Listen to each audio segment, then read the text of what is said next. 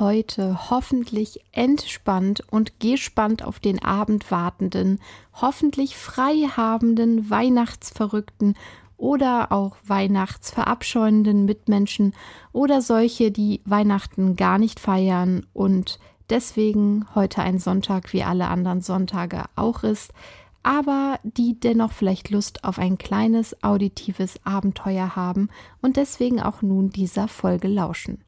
Der Regen prasselt hier auf die Schrägdachfenster, das stört hoffentlich niemanden und trägt einfach zur Gemütlichkeit bei. Ich begrüße euch alle zu einer etwas anderen Folge im Animari Podcast. Ich bin Marike, ich bin von Kopf bis Fuß weihnachtlich gestimmt. Ich bin zertifizierte Hunde- und Katzenverhaltensberaterin, Trainerin und was heute passiert, das erfährst du gleich.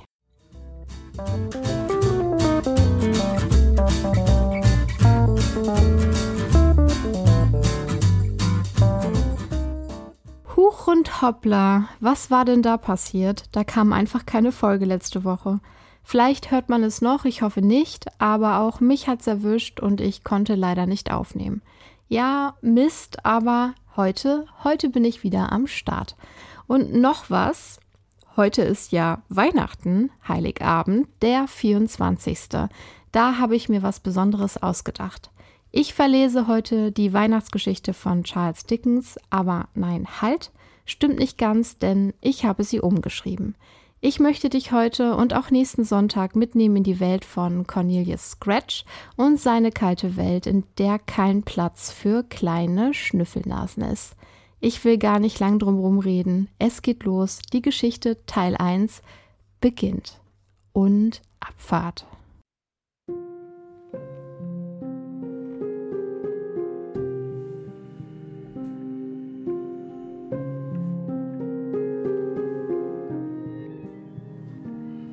Kennst das bestimmt. Diese Art Tage, die so kalt sind, dass man sein Herz besonders kräftig schlagen hört. Es ist fast so, als würde es dir zuflüstern, durch die Wehen, durch den Körper, niemals stehen, immer weiter. Ein ewiger Kreislauf, dem auch du mit deinen Routinen automatisch folgst. Du glaubst, du hast keine Wahl und deswegen machst du weiter. Es sind diese Art Tage, die nicht nur den Frost der Jahreszeit, sondern auch den Frost in unseren Herzen spiegeln. Es war an einem solchen eisigen Abend kurz vor Weihnachten, als sich das Schicksal entschied, in das Leben von Cornelius Scratch einzugreifen. Cornelius Scratch war ein einsamer, geiziger Mann, der in einer Stadt wohnte, wo die Kälte nicht nur von draußen kam, sondern auch in den Herzen der Menschen ihren Platz gefunden hatte, ganz besonders in seinem. Cornelius war ein mittelgroßer Mann von mittlerem Alter mit mittellangen schwarzen Haaren, die halb ergraut waren. Ja, seine Erscheinung hätte man als mittelmäßig beschreiben können, wäre da nicht etwas an ihm gewesen. Seine Gesichtszüge trugen die Last vergangener Sorgen, und in seinen dunklen Augen spiegelten sich eine Mischung aus Melancholie und Härte. Die Linien auf seiner Stirn und um seinen Mund herum zeugten von Jahren der Abgeschiedenheit, Verbitterung und der Einsamkeit. Eine Narbe verlief in drei sehr geraden Strichen über sein rechtes Auge bis zu seinen dünnen Lippen. Seine Kleidung war einfach, doch von tadellosem Schnitt. Ein dunkler Mantel umhüllte ihn, als hätte er sich vor der Welt zurückgezogen und sich eine undurchdringliche Hülle übergeworfen. In der Stadt war Cornelius eine schattenhafte Figur der Wirtschaft und Macht. Als rücksichtsloser Unternehmer mit beträchtlichem Reichtum hatte er sich in der Geschäftswelt einen Namen gemacht, indem er harte Entscheidungen traf und Profit über alles stellte. Seine Hände waren nicht nur mit Geld, sondern auch mit den Schatten vergangener Geschäfte befleckt, die auf Kosten von MitarbeiterInnen und kleinen Unternehmen getätigt wurden. Cornelius Reichtum ermöglichte es ihm, in den höchsten Kreisen der Stadt zu agieren, und seine Entscheidungen beeinflussten die Wirtschaft sowie das Schicksal vieler Menschen. Sein Ruf als gefühlskalter, kalkulierender Geschäftsmann ließ wenig Raum für Freundlichkeit oder gar Wohltätigkeit. Im Gegenteil, er war bekannt für seine skrupellosen Methoden und die Fähigkeit, Profit aus den Schwächen anderer zu ziehen. Trotz seines Wohlstands und seiner Einflussnahme fühlte Cornelius eine tiefe Leere in seinem Inneren. Die Beziehungen zu anderen Menschen waren oberflächlich und die Spuren der Vergangenheit lasteten schwer auf seiner Seele. Was für ein Nonsens, murmelte Cornelius, während er an einer Hauswand vorbeilief, an der Plakate hingen, auf denen vermisste Tiere gezeigt wurden. Sollen die Dummköpfe froh sein, dass die Plagegeister ihnen nicht mehr auf der Tasche liegen. Die Straßen waren mit einer dünnen Schneedecke bedeckt, als Cornelius sich auf den Weg nach Hause machte. Der Wind heulte durch die Gassen und die Kälte kroch durch jede Ritze seiner Kleidung. Sein Atem bildete kleine Wolken in der Luft, die genauso flüchtig schienen wie seine Verbindung zu allem um ihn herum. An diesem besonderen Abend jedoch sollte Cornelius etwas erleben, das sein Leben für immer verändern sollte. Es begann mit einem leisen Schnurren und einem kleinen Winseln, das durch die eisige Luft drang. Doch er, der die Sprache der Tiere längst vergessen hatte, hörte es kaum. Cornelius trampelte sich die Füße im Schnee ab. Immer befürchtete er, dass etwas Unaussprechliches an seinen Schuhen kleben könnte. Hinterlassenschaften von Tieren etwa. Sein größter Greuel. Allein bei dem Gedanken schüttelte es ihn vor Ekel, und er trat wütend nach einer kleinen Katze, die sich leise miauend an ihn heranschlich, ausgehungert aussah und sichtlich humpelte. Verdammte Tiere, ihr habt hier nichts zu suchen. So ein sinnloses Pack. In meiner Stadt. Ekelhaft, dreckig, voll Parasiten, zu nichts Nutze, immer nur etwas haben wollen, bedürftig und nutzlos.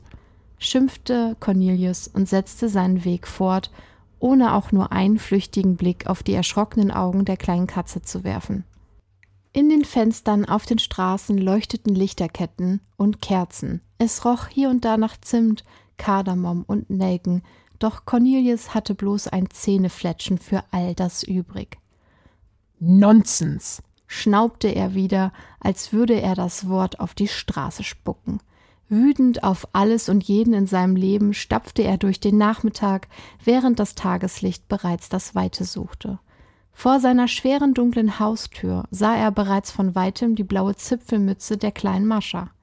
Sie drückte sich an den Mantel ihrer Mutter Melinda, einst Cornelius beste Freundin und Nachbarin seit Kindertagen an. Mascha trug einen kleinen Hund in den Armen, dessen Augen trüb waren. Er sah müde aus, schwach, und er winselte leise, als er die hagere, dunkle Gestalt erblickte. Als Cornelius näher kam, drückte sich Mascha näher an ihre Mutter und der kleine Hund näher an Mascha. Cornelius setzte seine tadellosen, geputzten Schuhe auf die ersten Treppenstufen vor seiner Haustür und kramte seinen Schlüssel aus der Manteltasche. Er ignorierte die kleine Versammlung vor seiner Haustür. Melinda räusperte sich. Cornelius fummelte weiter an seinem Schlüsselbund herum und steckte den Schlüssel ins Schloss. Melinda räusperte sich noch einmal. Cornelius, das kann doch nicht dein Ernst sein. Guten Abend, alter Freund.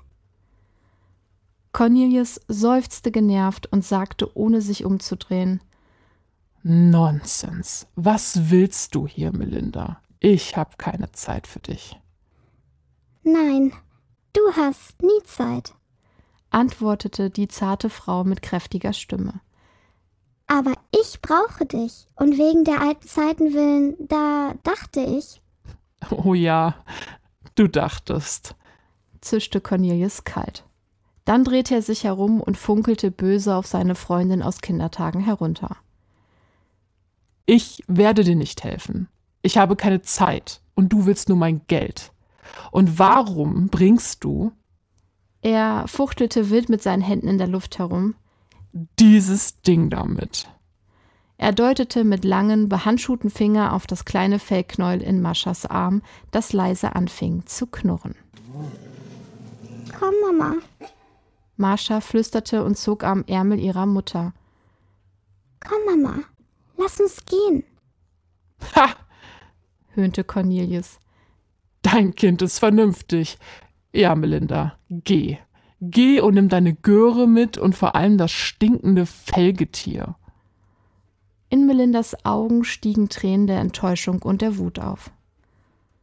Ich wusste ja, du hast dich verändert. Es ist ja nicht zu übersehen, was die Jahre aus dir gemacht haben. Du bist eiskalt geworden, doch, doch ich dachte, ja, ich dachte, wir könnten uns versöhnen und du könntest zeigen, was dein eigentlicher Kern ist. Ich weiß, dass da noch mehr in dir ist, Cornelius. Ihre Schultern bebten kurz. Dann straffte sie sich, schaute hoch zu dem so veränderten Mann, der so fremd geworden war. Dieser zeigte ohne eine Gefühlsregung immer noch auf den Hund und wandte sich nun aber wieder zur Tür und drehte den Schlüssel im Schloss.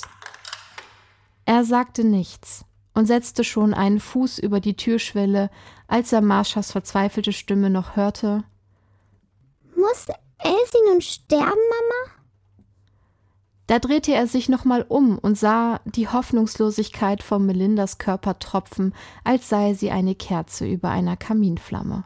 Doch ihre Stimme klang fest, als sie leise antwortete Wir werden alles versuchen. Sie sah noch einmal Cornelius an. Was ist nun mit dir passiert? Es war weniger ein Vorwurf als eine Frage ohne Hoffnung auf Antwort und ihr eben noch wütender Blick wurde sanfter und traurig. Dann drehte sie sich um, nahm ihre Tochter an die Hand und ging langsam und fest den Weg zurück zur Straße. Aus Marschas Augen liefen kleine Tränen und machten kleine Bahnen in ihr leicht schmutziges Gesicht. Melindas Familie hatte kein Geld. Cornelius wusste das nur zu gut, schließlich war er am Untergang der Geschäfte von Melindas Eltern nicht ganz unschuldig. Er sah den dreien kurz nach. Kurz. Schnaubte dann wieder Nonsens. Und spuckte mit diesem Wort jede noch so kleine Gefühlsregung in den Schnee. Dann betrat er das große, dunkle und leere Haus. Unbemerkt von ihm entstand jedoch ein zartes Glitzern in der Luft. Aus der Ferne hörte man Hunde bellen, doch es klang wie nicht von dieser Welt. Es begleitete ihn, als er seine Tür fest ins Schloss fallen ließ und die Kälte draußen aussperrte. Als Cornelius in seinem einsamen Wohnzimmer saß und sich vor dem flackernden Kaminfeuer wärmte und versuchte nicht an Melinda zu denken, spürte er dennoch plötzlich einen eisigen Hauch auf seinem Nacken. Er erschrak leicht und zog seine Schultern hoch. Dann pustete der Mann in seinen Brennnesseltee und stellte die Tasse neben sich auf einen kleinen Tisch, während er noch ein Scheit Holz in den Kamin warf. Funken stoben auf, und er hörte, wie jemand seinen Namen flüsterte. Cornelius.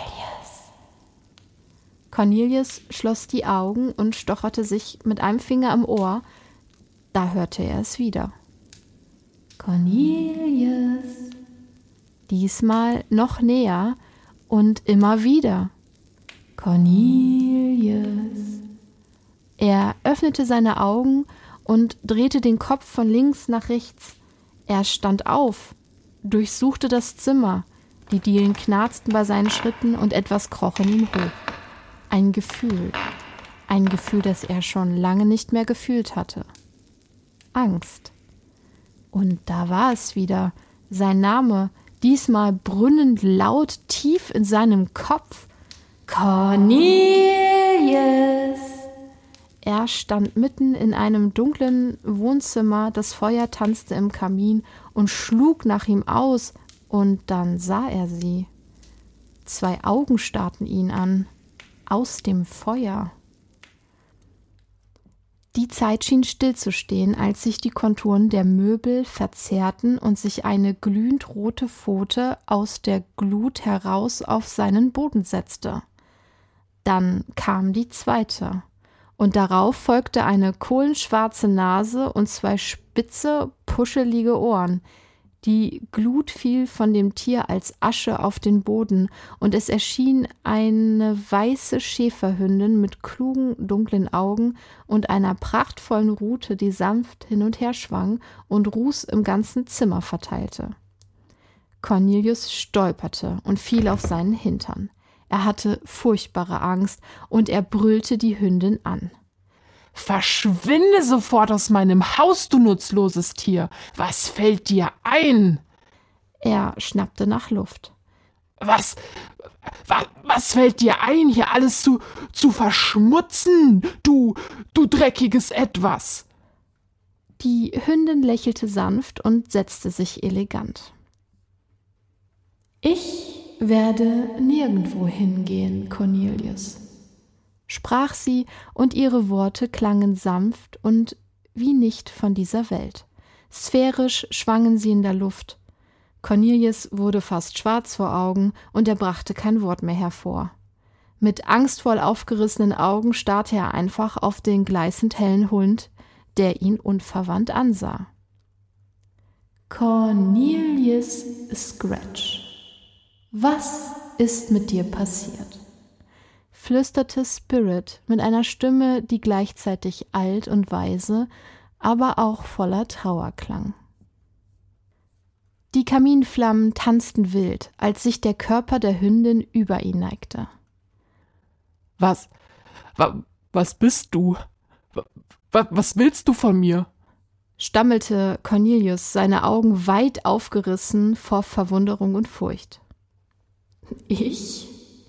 Die Hündin lachte. Erkennst du mich denn nicht? Weißt du denn nicht, wer ich bin?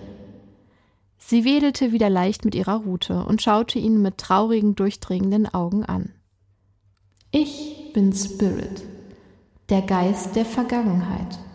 Ich bin hier, um dir die Wahrheit über dein Herz zu zeigen, die Wahrheit über das, was einst war und was du verloren hast. Ich schaue mit dir zurück in deine Vergangenheit. Erinnere dich an die Zeit, als dein Herz noch warm war. Komm, Cornelius, vielleicht ist es noch nicht zu spät für dich, flüsterte Spirit mit einer Stimme, die wie ein leiser Wind durch die Wände strich.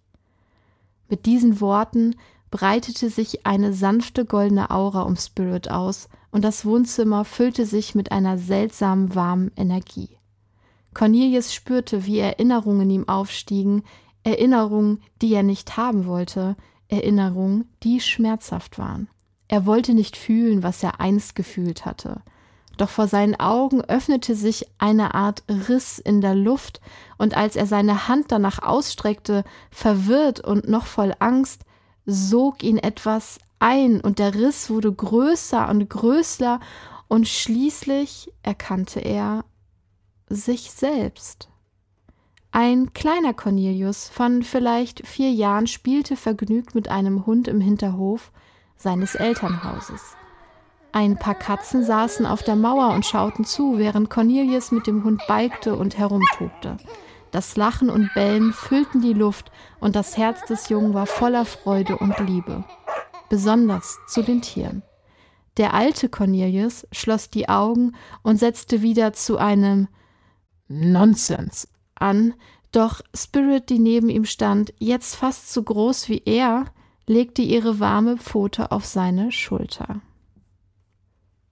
Doch, Cornelius, sieh hin, sieh genauer hin, sieh, wie mit den Jahren dein Herz erkaltet ist und die Tiere, die einst deine Freunde waren, zu Schatten deiner Vergangenheit wurden, fügte Spirit hinzu.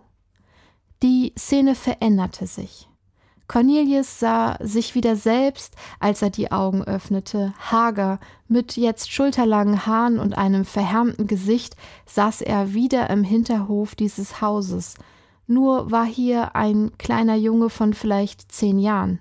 Cornelius sah sich selbst fassungslos an, drehte sich zu Spirit um und rief Was soll das? Bring mich von hier weg. Ich will das nicht sehen.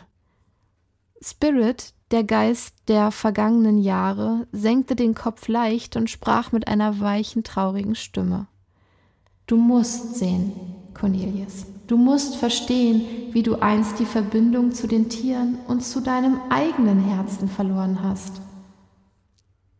Die Stimmen seiner Eltern drangen durch die Mauern auf den Hof, gefüllt mit Ärger und Verzweiflung. Die Mutter in einem Moment der Überforderung schimpfte und drohte dem Jungen. Du und deine verdammten Tiere. Immer nur spielst du mit ihnen und vernachlässigst alles andere. Dein Vater und ich haben genug davon. Der kleine Cornelius versuchte zu erklären, doch seine Worte gingen im Sturm der elterlichen Auseinandersetzung unter. Die Mutter schrie weiter, ihre Worte wie scharfe Peitschen, während der Vater stumm zusah, gezeichnet von der Müdigkeit des Lebens. Ich, ich nehm dir deinen Hund weg. Und die Katzen vertreibe ich. Verstanden? drohte die Mutter.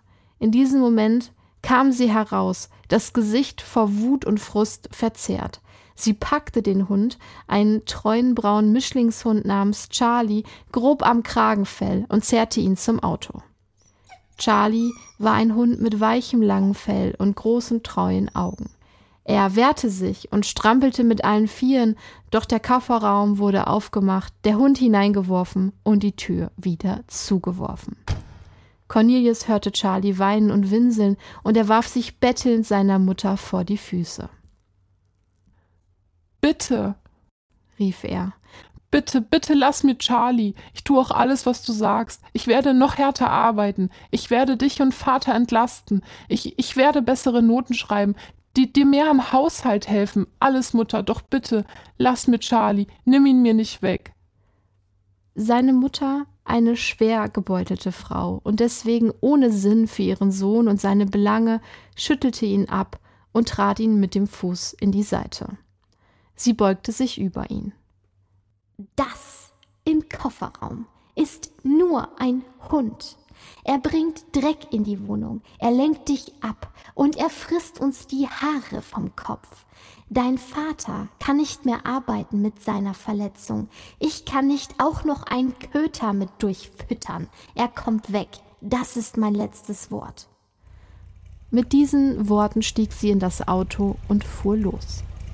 Der kleine Cornelius stand da, hilflos und am Frieren, und sah dem stinkenden, Abgase herauspustenden Auto hinterher. Das Winseln Charlies noch lange in den Ohren. Er überlegte, hinterherzulaufen, doch was sollte ihm das helfen?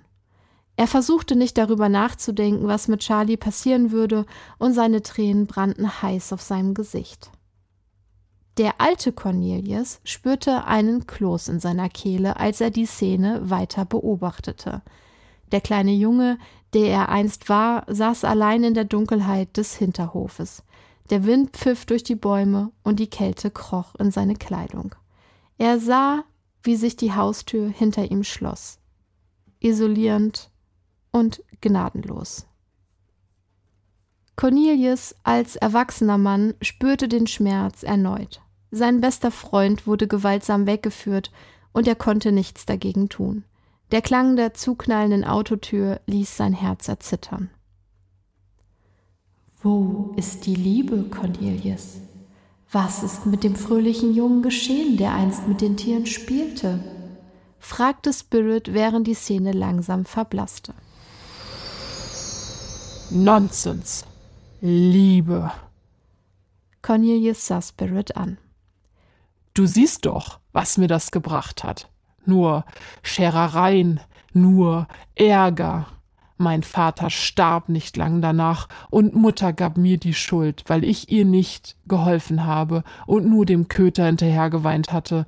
Hätte ich mehr Zeit damit verbracht, meine Familie zu unterstützen, Geld zu verdienen.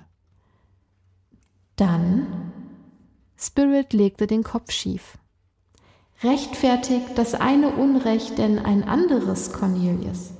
Und was hast du überhaupt Unrechtes getan? Ein Tier geliebt? Deine Mutter war grausam. Sie. Nein, unterbrach Cornelius. Sie war nicht grausam. Sie war. Cornelius hielt kurz inne. Pragmatisch. Pragmatisch und tüchtig. So wie du heute. Ganz genau, sprach Cornelius überzeugt. Und Cornelius, war deine Mutter denn auch glücklich? Cornelius schwieg. Er schwieg lange, dann sagte er schließlich wütend Niemand braucht Glück. Erfolg ist das, was zählt. Ein warmes Feuer und Essen auf dem Tisch. So? Denkst du, deine Mutter hat dir die Liebe entgegengebracht, die du gebraucht hättest? Spirits Stimme klang ehrlich neugierig. Cornelius sah sie nachdenklich an, dann antwortete er Sie hat mir die Liebe entgegengebracht, die ich verdient habe. Auch die Liebe einer Mutter, eines Vaters muss man sich erarbeiten. Spirit schaute nur voll Mitleid. Eine neue Szene tat sich auf. Cornelius saß auf einem Bett. Melinda war da, die kleine Melinda, die jugendliche Melinda, die ihm tröstend die Arme um die Schultern legte, während der nun auch jugendliche Cornelius bitterlich weinte. Er wimmerte und sagte immer wieder Es ist meine Schuld. Alles meine Schuld. Es ist meine Schuld. Nein. Melinda streichelte seinen Rücken. Es ist gar nichts deine Schuld. Er ist krank gewesen. Du hättest nichts tun können. Doch. Cornelius wischte sich die Nase. Wir hätten mehr Geld gebraucht. Dann hätte Mutter auch die Arztrechnung bezahlen können. Oh, und er wäre wieder gesund geworden. Melinda sagte darauf nichts und streichelte weiter seinen Rücken. Sie wusste, dass Geld die Krankheit nicht hätte heilen können, wohl aber hinauszögern. Doch sie wusste auch, dass Cornelius dieses Geld, von dem er sprach, nie hätte aufbringen können, und dass Cornelius Mutter eine harte Frau war, die nur Leistung belohnte, dabei Leistung gleichzeitig aber nie erkannte. Sie verstand nicht, was für ein herzensguter Mensch ihr Sohn war, wie viel Liebe in ihm steckte und wie sehr es ihn quälte, die Schuld tragen zu müssen, die sie ihm nun allzugleich auferlegte. Die Ungerechtigkeit, dem kleinen Conny zum Sündenbock für alles zu erklären, machte Melinda wütend. Sie hatte Cornelius nämlich sehr gern, müsst ihr wissen. Während ihr Freund weiter weinte, schlich sich ein kleines, schnupperndes Näschen an sie heran, und schnurrend legte sich Melindas Kätzchen auf Cornelius Schoß. Erschrocken warf er sie mit einem Satz hinunter. Geh weg! rief er aus. Melinda sah ihn erschrocken an, und die Katze fauchte verletzt. Was ist mit dir? fragte sie wütend. Sie hat dich doch nur trösten wollen. Ach, spuckte Cornelius aus. Ich bring nur Parasiten ins Haus, wenn ich sie berühre. Ja, zum Mäusefang sind sie vielleicht noch gut genug, aber dieses Exemplar liegt doch auch nur auf der Tasche rum, Melinda. Ganz ehrlich, werd sie lieber los, dieses Vieh. Melinda versetzte Cornelius einen Schubs und stand auf. Geh bitte, sagte sie. Du kannst wiederkommen, wenn du normal mit mir sprichst. Ich verstehe, wenn du traurig bist und mir tut es wirklich sehr leid, aber seitdem Charlie nicht mehr da ist, bist du komisch geworden. Erst letzte Woche hast du den Straßenhunden Stein hinterhergeworfen. Conny, was ist mit dir? Das waren doch mal deine Freunde. Ja. Ja, ja, Mutter hat gesagt, versuchte Cornelius zu erklären. Interessiert mich nicht. So behandelt man doch keine Lebewesen, Cornelius. Stell dir vor, das wäre Charlie gewesen. Du redest nicht von Charlie. Du weißt überhaupt gar nicht, wie sich das anfühlt, wenn. Cornelius stand plötzlich wütend auf und funkelte Melinda an. Dann packte er die Katze am Nackenfell, hob sie hoch und hielt sie Melinda hin. Wollen wir mal sehen, ob Katzen wirklich auf ihren vier Füßen landen? Fragte er höhnisch und brachte die zunächst in Schockstarre verfallene Katze zum geöffneten Fenster. Er hielt die Katze hinaus, und diese begann nun sich zu wehren. Sie strampelte, fauchte und holte mit ihren Tatzen aus. Au! schrie Cornelius und warf die Katze im hohen Boden auf Melindas Bett. Dann hielt er sich das Auge. Blut floss seine Hände hinunter und tropfte auf den Boden. Du Biest! Brüllte er. Ich hätte dich echt fallen lassen müssen. Melinda starrte ihn einfach nur an. Dann sagte sie Versorg deine Wunde und verschwinde. Ich mag dich so nicht mehr. Diese Worte schmerzten, denn Cornelius hatte Melinda sehr gern. Sehr, sehr gern, müsst ihr wissen. Cornelius spürte, wie sein Herz aufhörte zu schlagen. Es fror einfach ein. Er spürte nicht mal mehr die Trauer um seinen Vater. Da war nur noch Wut. Wie konnte sie ihm sowas sagen? Ihn auch noch verlassen? War er denn für niemanden gut genug? Die Szene verblasste und Spirit sprach erneut. Sieh, Cornelius, wie du nicht nur die Liebe der Tiere, sondern auch einen Teil von dir selbst verloren hast. Cornelius, nun wieder als alter Mann in seinem Wohnzimmer, hielt sich unwillkürlich das Auge mit der Narbe. Er starrte voll Zorn auf den weißen Schäferhund. Spirit legte sich vor das Feuer und regelte sich behaglich. Nun, Cornelius, was hast du gesehen? Nonsens, murmelte dieser und setzte sich in seinen Sessel. Nichts als Nonsens. So, säuselte Spirit wieder. Wir werden sehen. Morgen bekommst du wieder Besuch. Mach es gut, Cornelius. Ich lasse Charlie von dir grüßen, ja? Spirit setzte ihre Pfoten ins Feuer und mit einem eleganten Sprung war sie auch schon in den Flammen verschwunden. Du, du kennst, du kennst Charlie? Doch Cornelius Frage hallte nur im nun dunklen Raum. Das Feuer war erloschen. Cornelius war allein, doch einsamer als eh und je, und er schlief erschöpft in seinem Sessel ein.